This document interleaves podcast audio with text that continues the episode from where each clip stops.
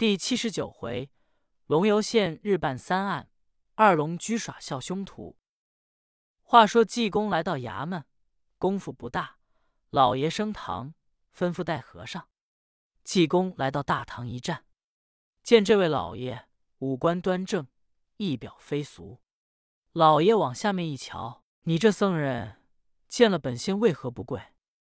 济公说：“老爷为官，官宦自有官宦贵。”僧家也有戒家尊，我又不犯国法王章，这里又没有佛祖，我跪的是哪个？老爷一听说，你这僧人叫什么？在哪里庙里出家？和尚说：“老爷要问，我乃是灵隐寺济娥和尚。老爷可知道济公的名头高大？”老爷一想，济公乃是秦相的替僧，焉能这个样子？心中有些不信。老爷说：“你是祭颠，东门外杨家店内脱头和尚被杀，你必知情。”和尚说：“我一概不知。”老爷说：“你既是灵隐寺的几颠，来此何干？”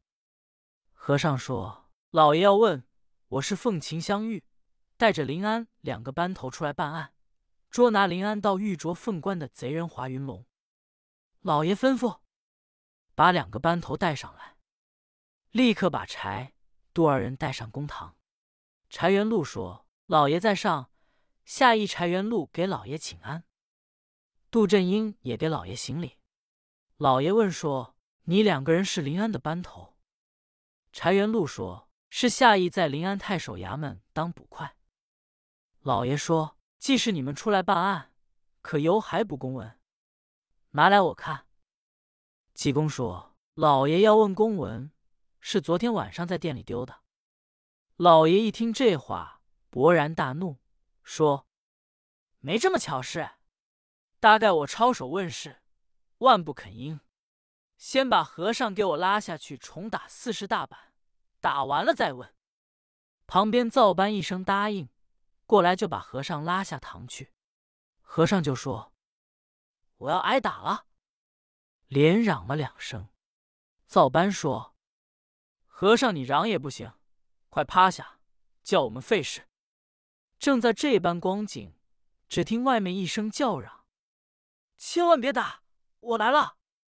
说着话，由外面跑进一个人来，直奔公堂之上，道：“老爷千万别打和尚，下一尹士雄，我认得这是灵隐寺济公。”知县说：“尹士雄你怎么认的？”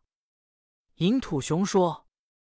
当初救徐志平徐大老爷，我在秦相府隔天楼道五雷八卦天师符，我见过济公一次。老爷打不得的。书中交代，尹土雄怎么会在这衙门当官人呢？只因前者在临安秦相府到五雷八卦天师符之后，搭救了徐志平。后来徐志平连登科甲，绑下急用知县。尹世雄去找徐志平。要让徐志平去当差役。徐志平说：“你是我救命的恩人，你跟我当差，我坐着叫你站着，我居心不安；要叫你坐着，又不成规矩。我给你荐举一个地方去当差吧。”就把尹土雄建在龙游县。吴大老爷跟徐志平乃是同窗知己的朋友，也不能错待了尹世雄，就留下他叫他当八班的班总。今天。尹世雄正在外面班房坐着，听说要打祭颠和尚。尹世雄一想，要是祭颠和尚，我认识，我去瞧瞧去。故此这才来到公堂，一看，果然是济公。尹世雄赶紧回禀老爷。老爷听说，急忙下了座位，上前说：“圣僧千万不可见怪，弟子是一时的懵懂。”今请圣僧上座。和尚说：“老爷说哪里话来？你不知不为罪。”知县忙忙赔礼说：“弟子久闻圣僧大名，善晓过去未来之事，佛法无边。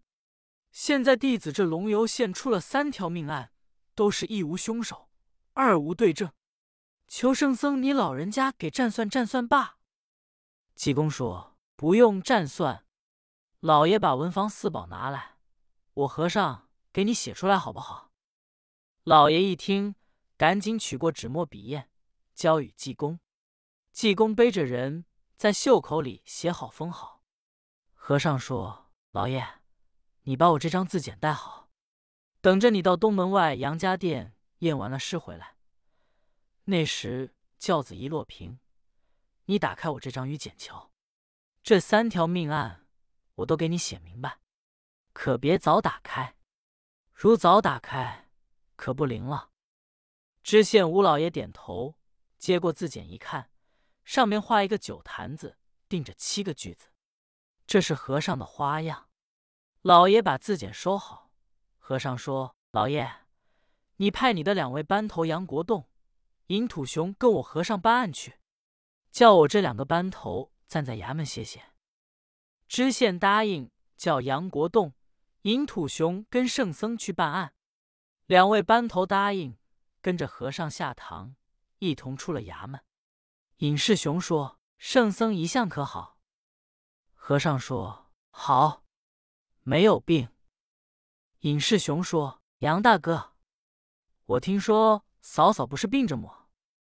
杨国栋说：“不错。”尹世雄说：“大哥，你给济公叩头，求求他老人家，真称的妙药仙丹，手到病除，无论什么病都能治得好。”杨国栋一听。立刻给和尚行礼，说：“圣僧慈悲慈悲吧，给我点妙药灵丹。”济公说：“不要忙，丹药倒有，咱们先办案去要紧。”殷土雄说：“师傅上哪去办案？”和尚说：“上五里碑。”这两个人一瞧，和尚往前走三步，往后退两步。尹世雄说：“圣僧你怎么这样走？什么时候走得到呢？”快点走呀！和尚说：“我要快走，你两个人跟得上吗？”杨国栋说：“跟得上。”和尚迈步踢踏踢踏，就走，电转星飞。这两人随后就追，眨眼之际，和尚没影子了。这两个人一想，快追吧，反正同到五里碑相见。两个人一追，焉想到和尚藏在小胡同里。等这两个人追过去。和尚由小胡同出来，慢慢往前走。走了不远，见路西里有一座酒馆，掌柜的姓孙，正拿笔写花账。到结下一算，说多少是多少，多写两笔，人家也不查细账。掌柜的翻着账，拿着笔正要往下写，和尚迈步进去说：“辛苦，掌柜的姓孙吗？”掌柜的说：“我姓孙。”什么事？和尚说：“你跟龙游县的三班班总杨国栋是拜弟兄，是不是？”掌柜说：“不稀。”和尚说：“杨国栋的媳妇死了，你知道不知道？”掌柜的一听，吃了一惊，一着急，笔往下一落，把账上画了一道黑圈。自己一瞧，反把账都勾了。掌柜的说。和尚，你怎么知道？和尚说：“今天早起，羊头到我的庙里去讲接三堰口。